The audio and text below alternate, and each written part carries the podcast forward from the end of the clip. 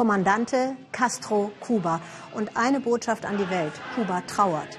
Vier Tage lang bis heute. Und zwar quer über die Insel. Aber trauern wirklich alle dem Maximo Lieder nach? Danach fragen wir gleich. Willkommen zum Weltspiegel aus Köln. Zu Beginn schalten wir aber direkt erstmal nach Wien. Wir wollen natürlich wissen, wen die Österreicher heute zu ihrem Bundespräsidenten gewählt haben. Liegt der ehemalige Grüne Alexander von der Bellen nach wie vor vorne? Michael Mantlik in Wien aus der Wiener Hofburg ist uns zugeschaltet. Hallo, Herr Mantlik. Was sind die neuesten Hochrechnungen? Hallo.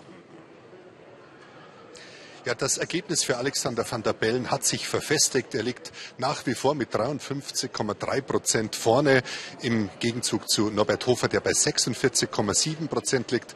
Dieses Ergebnis äh, spricht äh, für Alexander van der Bellen. Das heißt, er hat ein wesentlich höheres Ergebnis erzielt, als man es noch zur Schließung der Wahllokale um 17 Uhr vermutet hatte. Also van der Bellen wird der nächste österreichische Bundespräsident. Ähm, Herr Mandlik, das wirkt ja doch wie eine geteilte Gesellschaft. 46,7 Prozent ist ja nicht nichts. Was muss der neue Bundespräsident jetzt tun, damit diese Gesellschaft nicht in zwei Teile zerfällt? Also zum einen hat ja Alexander van der Bellen eine sehr breite Unterstützung bekommen, zum Beispiel von den Parteien der bürgerlichen Mitte, aber auch aus dem linken Spektrum.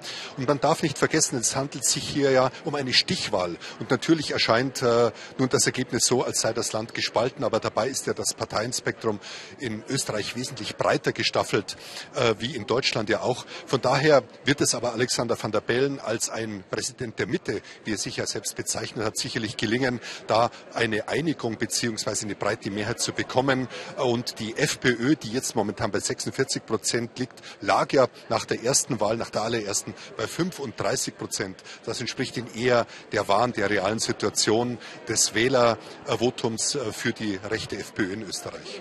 Herr Mantlik, zum Schluss noch die kurze Frage. Worüber haben die Österreicher heute eigentlich abgestimmt? Ging es um die Bundespräsidentenwahl oder ging es um eigentlich was ganz anderes? Also natürlich schwang bei der Wahl der sogenannte Trump-Effekt mit. Man wusste ja nicht, da gibt es nun tatsächlich in ganz Europa einen Automatismus äh, für die populistischen Bewegungen, für die rechtskonservativen Bewegungen. Das scheint wohl nicht der Fall zu sein. Man hat wohl auch erkannt, durch die wirklich Härte dieses Wahlkampfes hier nach elf Monaten Dauerwahlkampf, dass es nicht sein kann, dass das Amt des Bundespräsidenten einem Wahlkämpfer gehört, sondern tatsächlich jemand, der auch die Würde des Amtes ausstrahlen soll. Und das wird wohl eher Alexander von der Bellen zugetraut. Vielen Dank, Herr Mantlik. Tschüss nach Wien. 46,7 Prozent für die FPÖ, für die Rechtspopulisten. Vielleicht greift unser herkömmliches politisches Lagerdenken rechts und links einfach nicht mehr. Vielleicht entwickelt es sich eher in Richtung oben und unten. In Großbritannien müssen Sie gerade nach unten schauen und diskutieren darüber, denn es gibt einen Kinofilm, der heißt I, Daniel Blake von Ken Loach. Und der zeigt dieses graue unten, die abgehängten, die alleinerziehenden Mütter, wie sie da auf den Ämtern warten, weil sie Hilfe vom Sozialstaat brauchen. Recherchiert hat der Regisseur Loach auch bei Charlotte in der Nähe von Manchester. Und dann hat er zu Charlotte gesagt, wenn ich zeige, wie es hier bei euch wirklich aussieht, dann guckt sich keiner mehr meinen Film an. So, diese Realität von Charlotte, die hat unsere Korrespondentin Julie Kurz interessiert. Jeden Donnerstag Seit zwei Jahren. Charlotte Hughes macht sich auf den Weg. Ihr Ziel das Arbeitsamt in Ashton an der Line bei Manchester. Die Leute, die nicht viel verdienen, werden abgehängt. Dieses Land interessiert sich nicht für sie. Ich habe das immer als große Ungerechtigkeit empfunden.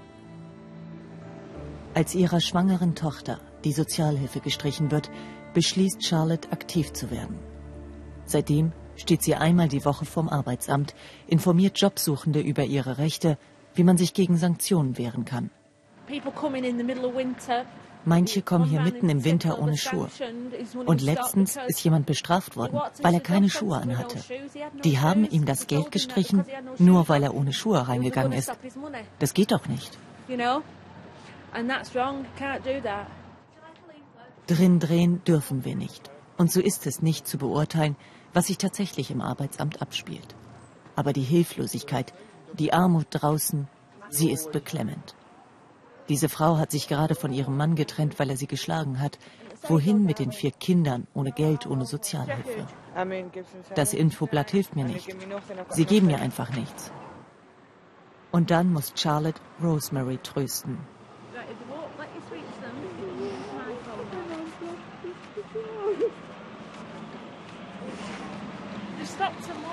Sie haben ihre staatliche Beihilfe für Arbeitsunfähigkeit gestoppt.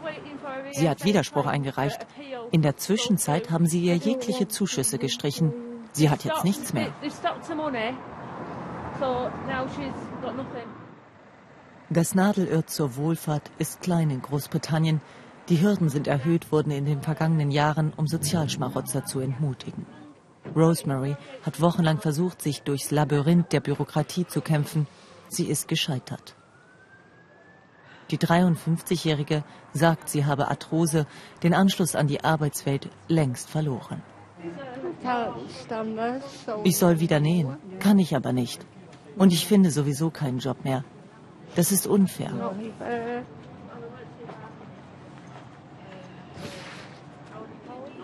Das britische Arbeitsministerium geht auf den Einzelfall nicht ein.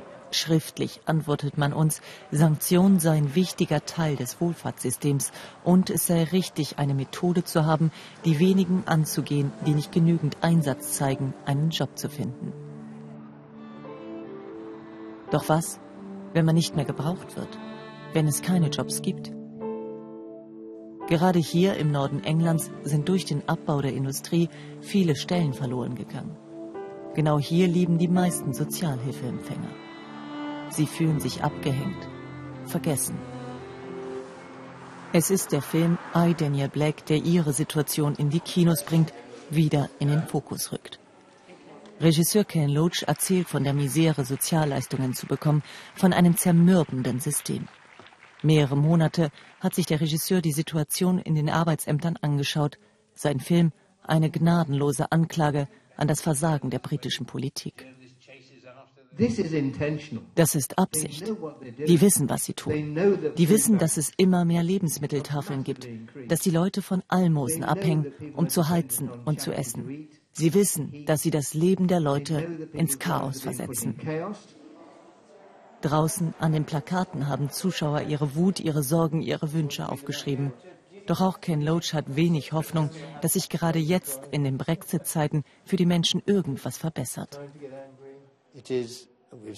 Für die Armen ist es jetzt natürlich noch schlimmer. Diese konservative Regierung wird nichts machen, um diese abgelegenen Gegenden zu erreichen. Es wird Steuererleichterungen für Reiche und Unternehmer geben. Sie werden sich ganz auf große Firmen fokussieren. Die Regierung will in Brexit-Zeiten mit Steuererleichterungen die Wirtschaft stärken und Geringverdiener stützen. Bei der Unterstützung für Arbeitsunfähige wird weiter gekürzt von 100 Pfund die Woche auf 70, 30 Prozent. Charlotte hat selbst für den Verbleib in der EU gestimmt, aber sie kennt viele, die aus Frust für den Brexit waren. Nun könnte es genau jene besonders hart treffen. Einige Lebensmittelpreise sind wegen des fallenden Pfundes bereits erhöht worden. Schon jetzt können sich manche das Essen nicht mehr leisten. Bei ihrer Freundin Pauline holt Charlotte Lebensmittel für Bedürftige ab. Vor einiger Zeit bereits hat Pauline in diesem Pub eine private Tafel aufgemacht. Manche Menschen glauben, dass die Leute obdachlos sind, weil sie Alkoholiker sind, Drogen nehmen. Aber häufig sind die Leute erstmal nur wahnsinnig arm. Sie haben Hunger, ihnen ist kalt, sie haben Angst. Manche Leute sind so hungrig, dass sie sich die Dose greifen, die aufreißen und alles nur noch runterstürzen. Das ist die Wahrheit. Auch Rosemary hat von Charlotte eine Tüte voll Lebensmittel bekommen. Wirklich helfen aber konnte sie ihr nicht. Ich muss einfach die Zähne zusammenbeißen und durchhalten. Ich bin nicht allein. Es gibt Leute, denen es gesundheitlich schlechter geht. Und so geht sie davon. Nächsten Donnerstag wird sie es wieder beim Arbeitsamt versuchen, allein um Charlotte wieder zu treffen. Manchmal hören wir von Geschichten, die fast ein kleines Wunder im Alltag zu sein scheinen. Und wir staunen nicht schlecht. Also diese hier, die hat Markus Schmidt aus dem Westen Kanadas mitgebracht, da wo die Grizzlybären leben. Wildjäger, die sind besonders scharf darauf, solche Grizzlies zu erlegen. Und die Menschen, die dort leben, die sind bereit, beinahe alles zu tun, um die Grizzlies zu schützen. Das klingt nach einem ziemlichen Konflikt. Mike und Brent sind auf der Pirsch. Die beiden sind heute gute Freunde, aber bis dahin war es ein weiter Weg. Hey Bear. Mike ist in Kinkham zu Hause. Hier ist er groß geworden. Brent ist passionierter Jäger. Die kanadische Provinz British Columbia ist einer der ganz wenigen Orte in der Welt, wo Grizzlies noch gejagt werden dürfen. Brent hat die offizielle Lizenz, diese Grizzlies zu töten. Genau hier. Und Mike sollte ihm dabei helfen. Wenn du in die Wildnis gehst und etwas jagst, das auch dich jagen könnte, dann ist das wahnsinnig aufregend.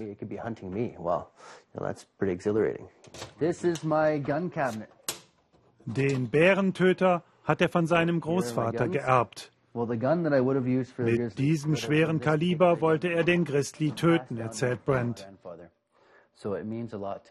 Zwölf Jahre lang hat er sich immer wieder um die Abschusslizenz bemüht. Dann endlich bekam er sie von der Regierung zugeteilt. Für ihn wie ein Sechser im Lotto.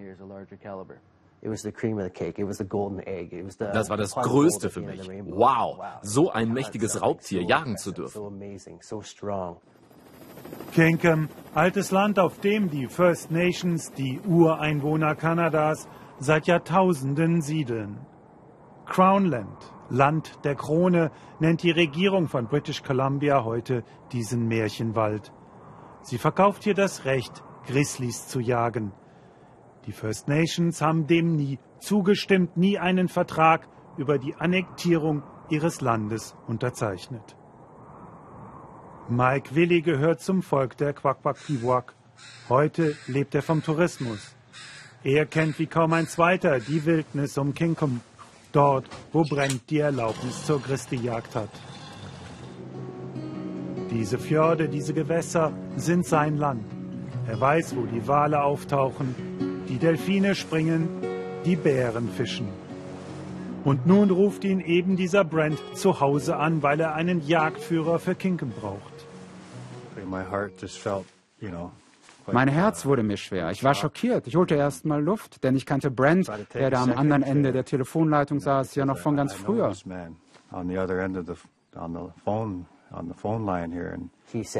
Er sagte mir mit monotoner Stimme, es tut mir leid, Brent, aber ich werde dir nicht dabei helfen, einen Grizzly zu jagen.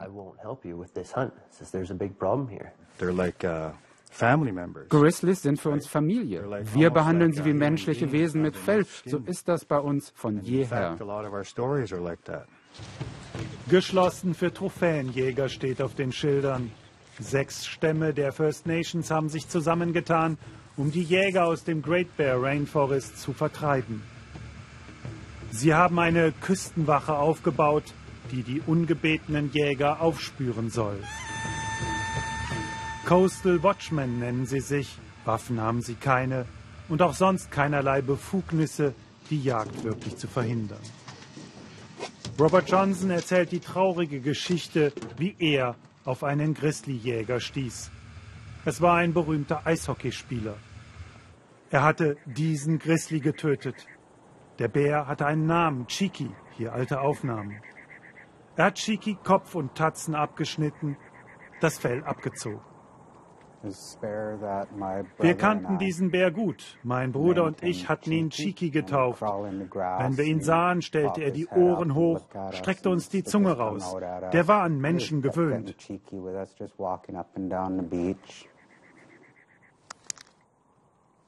Sie haben dreimal auf ihn geschossen. Der erste Schuss, um ihn niederzustrecken. Der zweite, um sicherzugehen, dass sie ihn getroffen hatten der dritte, um ihn endgültig zu töten.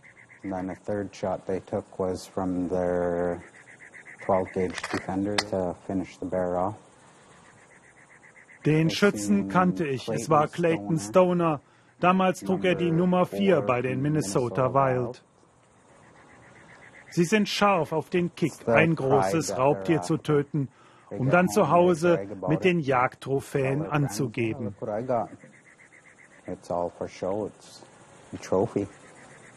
An die 50.000 Dollar muss ein Jäger, der aus Deutschland oder den USA kommt, für den Kick zu töten auf den Tisch legen.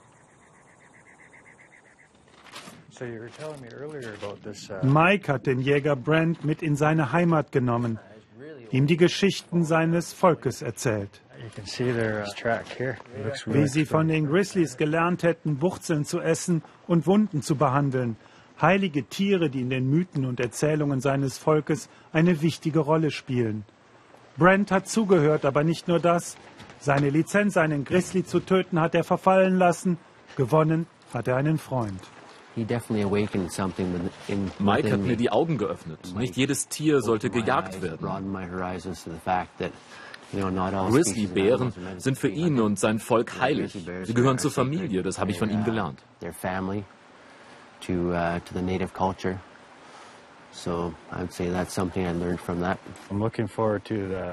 Ich sehne den Tag herbei, an dem diese Grizzlyjagd endlich aufhört. Das ist doch wirklich archaisch, Tiere zum Spaß zu töten, als Trophäe.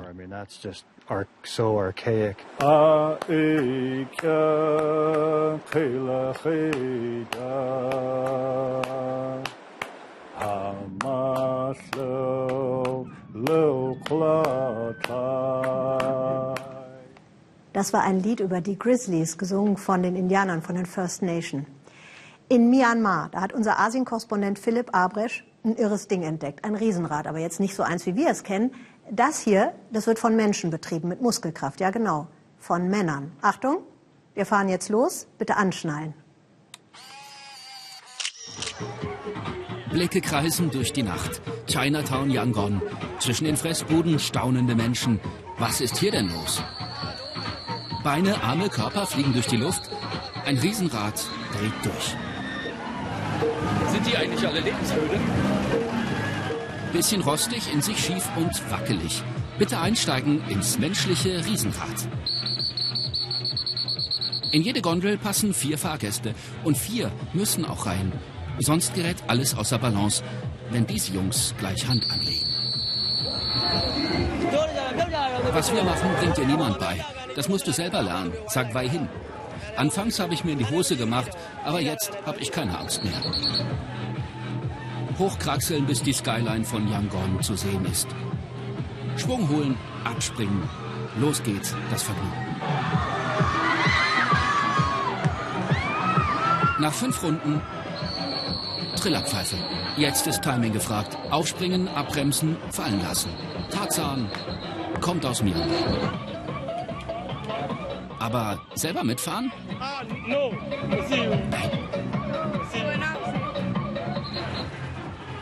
Viele wollen heute Abend eine Runde drehen. Immer mehr in Myanmar können sich den Spaß auch leisten. Die Mittelschicht im Aufwind. Aber Myanmar ist immer noch ein Land der Muskelkraft. Auch beim Nachbarn alles echte Handarbeit. Es ist doch viel besser, sagt der Riesenradbesitzer Umyat, Menschen und Muskeln zu benutzen, als eine schwere Maschine. Ich kann das Ding in einer Nacht auf- und abbauen und viel schneller zum nächsten Jahrmarkt reisen. Außerdem gebe ich den jungen Leuten Arbeit. 100.000 Chad, 70 Euro verdienen die Jungs im Monat. Ein Lohn über Durchschnitt. Wieder eine Runde, diesmal mit Fahrgästen, die sich auskennen bei Dreharbeiten. Mein Kameramann und ich. Halt dich fest, Alter, halt dich fest. Zehn Jungs bringen das Rad in Schwung.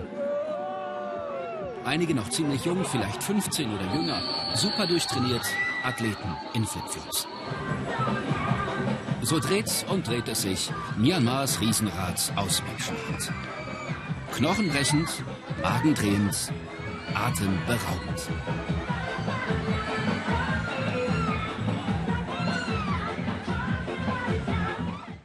Es liegt vielleicht gerade auf Ihrem Schoß oder ist irgendwo dicht an Ihrem Körper, fast schon wie ein Implantat. Ich meine natürlich das Handy. Über das Innenleben vom Handy wissen wir ja relativ wenig. Ohne Coltan funktioniert auf jeden Fall kein Handy. Coltan ist ein Rohstoff aus dem Kongo. In der Demokratischen Republik Kongo leben 80 Millionen Menschen. Seit Jahren bekämpfen sich dort Regierungstruppen und Rebellen. Der Kongo gehört zu den rohstoffreichsten Ländern der Welt, aber trotzdem leben die meisten Menschen da in großer Armut. Im Osten des Kongo wird Koltan gefördert, und zwar richtig viel, etwa 80 Prozent der weltweiten Vorkommen. Die Arbeitsbedingungen interessieren wenige. Viele dieser Minen werden von Rebellen geführt. So, und die finanzieren ihren Kampf mit dem Verkauf von diesem Koltan. Wollen wir nicht, haben EU und die USA gesagt. Wir wollen konfliktfreie Handys, so nennt man das. Deshalb schreibt ein Gesetz den Unternehmen vor, nachzuweisen, woher sie ihre Rohstoffe beziehen. Das ist gar nicht so leicht umzusetzen. Shafak Laroy war in einer Mine, wo Koltan gefördert wird. Konfliktfreies Koltan. UN-Soldaten patrouillieren täglich durch die Straßen. Es ist die größte Blauhelm-Mission aller Zeiten. Sie sollen die Menschen in Goma schützen, denn seit Jahren wird die Region von Gewalt erschüttert. Der Hauptgrund für die Gewalt liegt in den Hügeln außerhalb Gomas.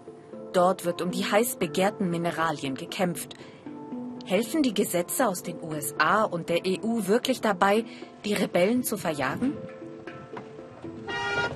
Wir wollen uns selbst überzeugen und fahren zu einer sogenannten zertifizierten Mine.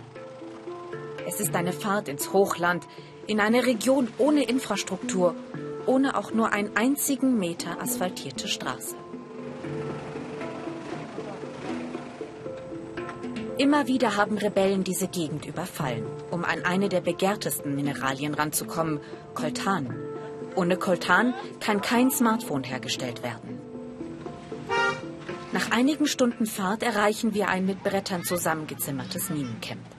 Seit zwei Jahren gelten die Minen hier als konfliktfrei. Die Bedingungen dafür sind überall ausgeschildert. Keine Rebellen, keine Kinderarbeit, keine schwangeren Frauen. Ist es wirklich so? Wochenlang haben wir verhandelt, bis wir eine Drehgenehmigung bekommen haben. Für Luowo, eine der größten Koltanminen der Gegend.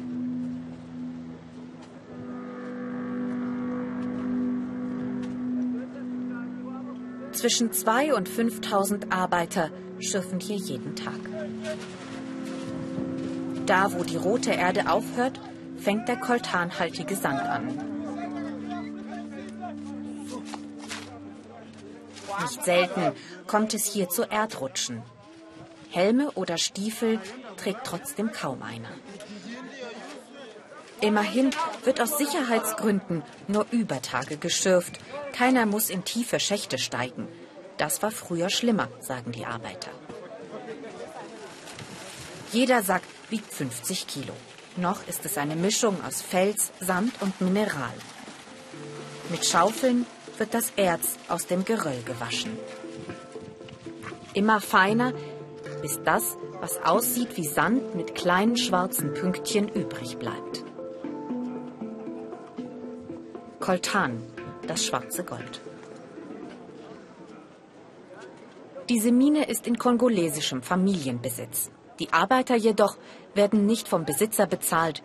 Sie sind in einer staatlichen Kooperative zusammengeschlossen. Gegen eine Jahresgebühr bekommt ein Schürfer einen Abschnitt, den er ausbeuten kann.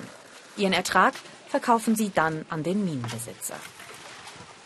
Viele Schürfer stellen billige Arbeiter ein, um ihren Ertrag zu erhöhen. Sie sind das letzte Glied in der Kette, so wie Matisse Ndoki. Matisse hat vor einem Jahr Abitur gemacht. Eigentlich wollte er Lehrer werden, doch er hat keinen Job gefunden. Also arbeitet er in der Mine, wie so viele junge Leute. Der Kongo ist sehr reich, aber Leute wie ich haben nichts davon. Ich kann mir die Jahresgebühr eines Schürfers nicht leisten. Das ist das Problem. Deshalb ändert sich für mich und für viele junge Leute nichts. Wir bleiben Tagelöhner. Wenigstens bestätigt Matisse, gebe es keine bewaffneten Gruppen mehr in der Mine. Er erinnert sich noch an die Zeit, als das anders war, als Rebellen hier das Sagen hatten. Sein Vater wurde während dieser Zeit von Milizen getötet. Doch seit die Minen zertifiziert sein müssen, um exportieren zu können, unternehmen die Regierungsverantwortlichen etwas gegen die Rebellen. Da hätte das Gesetz aus Amerika schon geholfen. Keine Waffen, damit wirbt auch seine Stadt Rubaya und etwas ironisch Willkommen in der Sonnenstadt.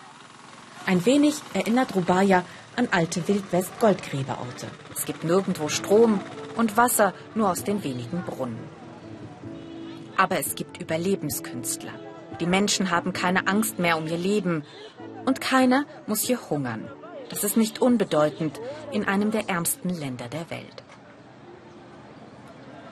Matisse lebt mit seiner Mutter und vier Geschwistern in einer winzigen Hütte. Er verdient umgerechnet etwa 1,70 Euro am Tag. Davon müssen sie alle leben. Als ältester Sohn ist er verantwortlich für die Familie. Seine Mutter ist unzufrieden, macht ihm Druck. Die kleinen Geschwister hätte sie aus der Schule nehmen müssen, weil kein Geld für die Schulgebühren da ist.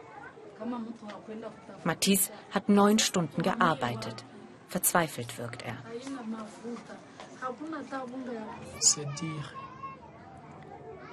Es ist sehr hart für mich. Es ist fast unmöglich, die Schulgebühren zu bezahlen und die Familie zu ernähren. Beides schaffe ich nicht. Ich habe ja fast nichts.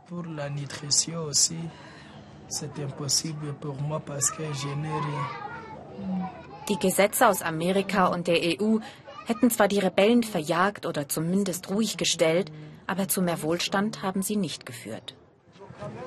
Das ist eine Schwachstelle der Gesetze. Eine andere ist das Barcode-System zum Kennzeichnen der Säcke. Seit es das Gesetz aus Amerika gibt, versucht die kongolesische Regierung, ihre Lieferkette transparent zu machen. Dafür wird jeder Sack mit Koltan abgewogen und mit einem Code versehen. So sollen Unternehmen im Westen sicherstellen können, ihr Koltan kommt aus einer zertifizierten Mine. Doch es ist nicht ausgeschlossen, dass die Plastiktags gefälscht werden und dann doch Säcke aus illegalen, von Rebellen kontrollierten Minen in die Lieferkette untergeschmuggelt werden. Wir treffen Ben Wagachuchu, den Besitzer der Mine.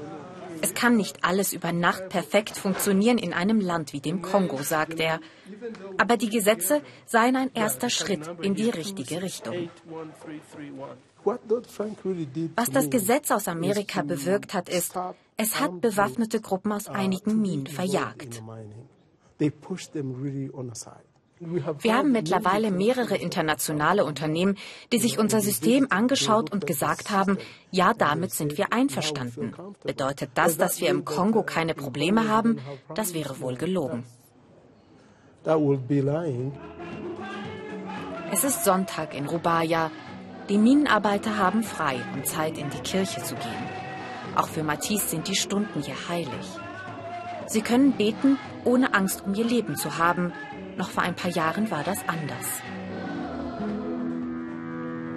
Etwas gegen die Gewalt unternehmen und dabei die Chancen für den Kongo erhalten. Die Zertifizierung ist zumindest ein erster Schritt hin zu mehr Fairness im Geschäft mit den Mineralien in der westlichen Vorstellung von Indien, da taucht ja ziemlich schnell diese Massenvergewaltigung im Bus von Neu-Delhi auf. Das ist ein Vorfall von vielen dieser Art. Es scheint aber, dass manche Inderinnen nicht beabsichtigen, Opfer zu werden. Gar nicht. Die schlagen jetzt zurück, die boxen. Jawohl. Warum soll man Opfer werden, nur weil man eine Frau ist? Markus Spieker hat da eine ziemlich interessante Begegnung gehabt.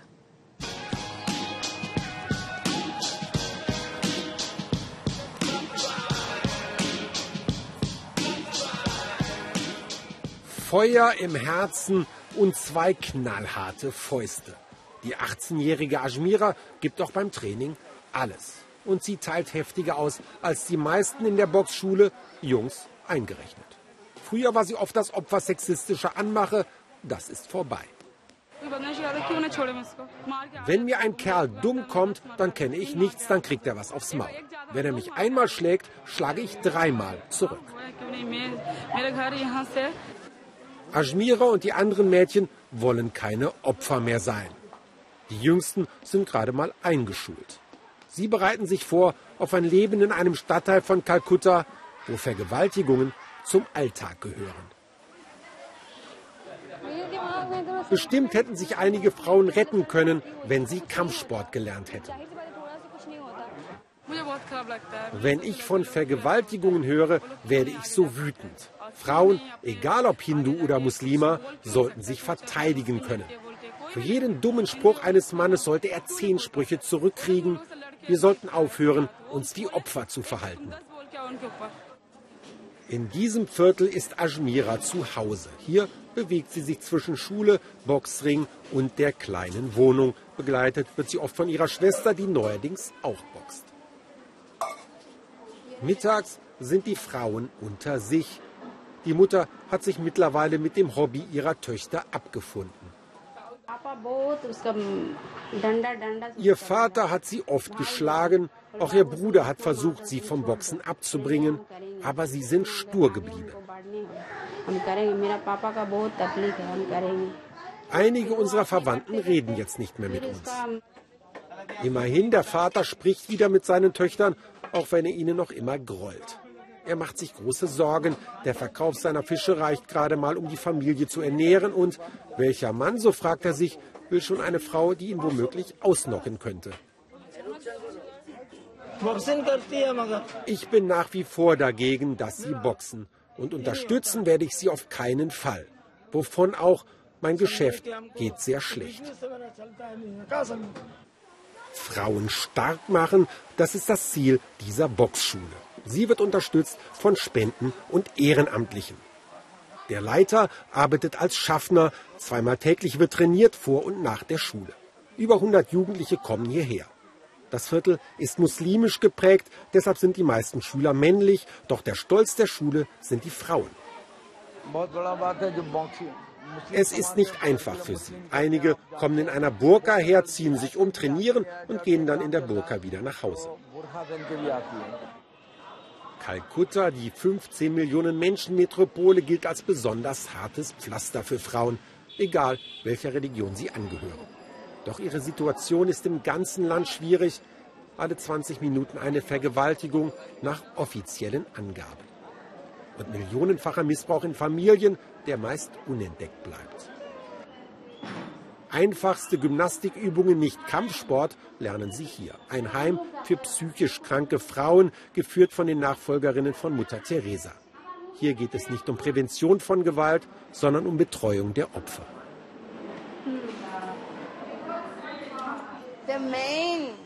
Der Hauptgrund, warum die meisten hier sind, ist Missbrauch, sexueller Missbrauch, Gewalt zu Hause oder auf der Straße.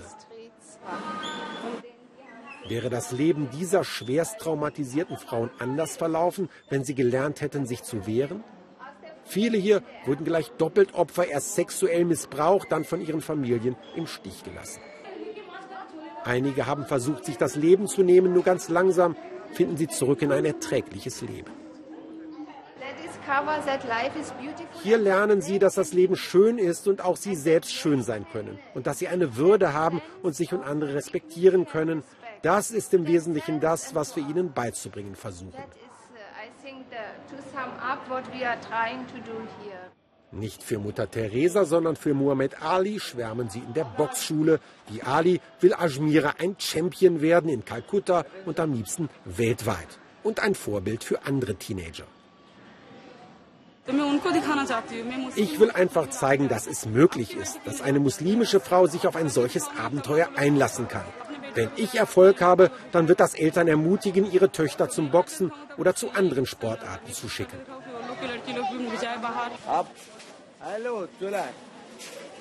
Die Mädchen und Jungen trainieren gemeinsam, nicht getrennt nach Geschlecht und Religion und haben ein Ziel, sich durchzuboxen auch wenn das einen langen Atem erfordert.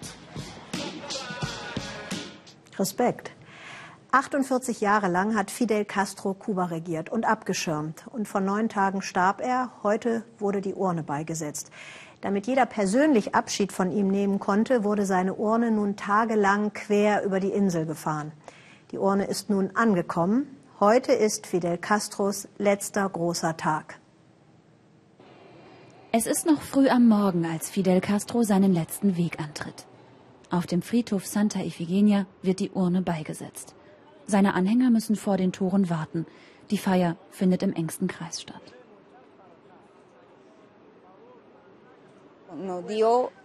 Er hat uns Würde gegeben und Bildung. Er hat uns dazu gebracht, uns zu respektieren. Er ist alles für uns. Der große Abschied vom Maximo Lider wurde in den letzten Tagen zelebriert. Gestern Abend versammelten sich Zehntausende in Santiago de Cuba, um ihrem Kommandante die letzte Ehre zu erweisen. Es ist der Höhepunkt einer neuntägigen Staatstrauer. Die Urne mit den sterblichen Überresten wurde von Havanna aus einmal quer über die Insel gefahren, bis nach Santiago de Cuba. Den umgekehrten Weg hatte Castro schon 1959 genommen, als er nach Havanna zog und den Sieg der Revolution verkündete. Damals wie heute, die Menschen jubeln Fidel zu.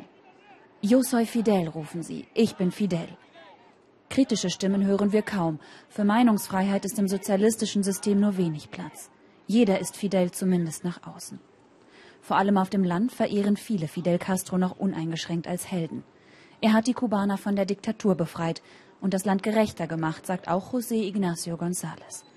Nach der Revolution konnte er einen kleinen Betrieb aufbauen, Schweinezucht und Zitrusfrüchte. Wohlstand, an den vorher nicht zu denken war. Vor der Revolution hatte ich keine Arbeit. Ich war halber Analphabet. Und es gab keine Gesundheitsversorgung. Ärzte waren sehr teuer. Das konnten sich nur die Reichen leisten.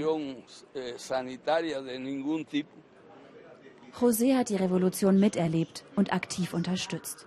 Damals war er Mitte 20 und besorgte Waffen für Fidel und seine Männer. Jetzt schaut er mit seiner Familie den Trauerzug im staatlichen Fernsehen an, zutiefst betroffen.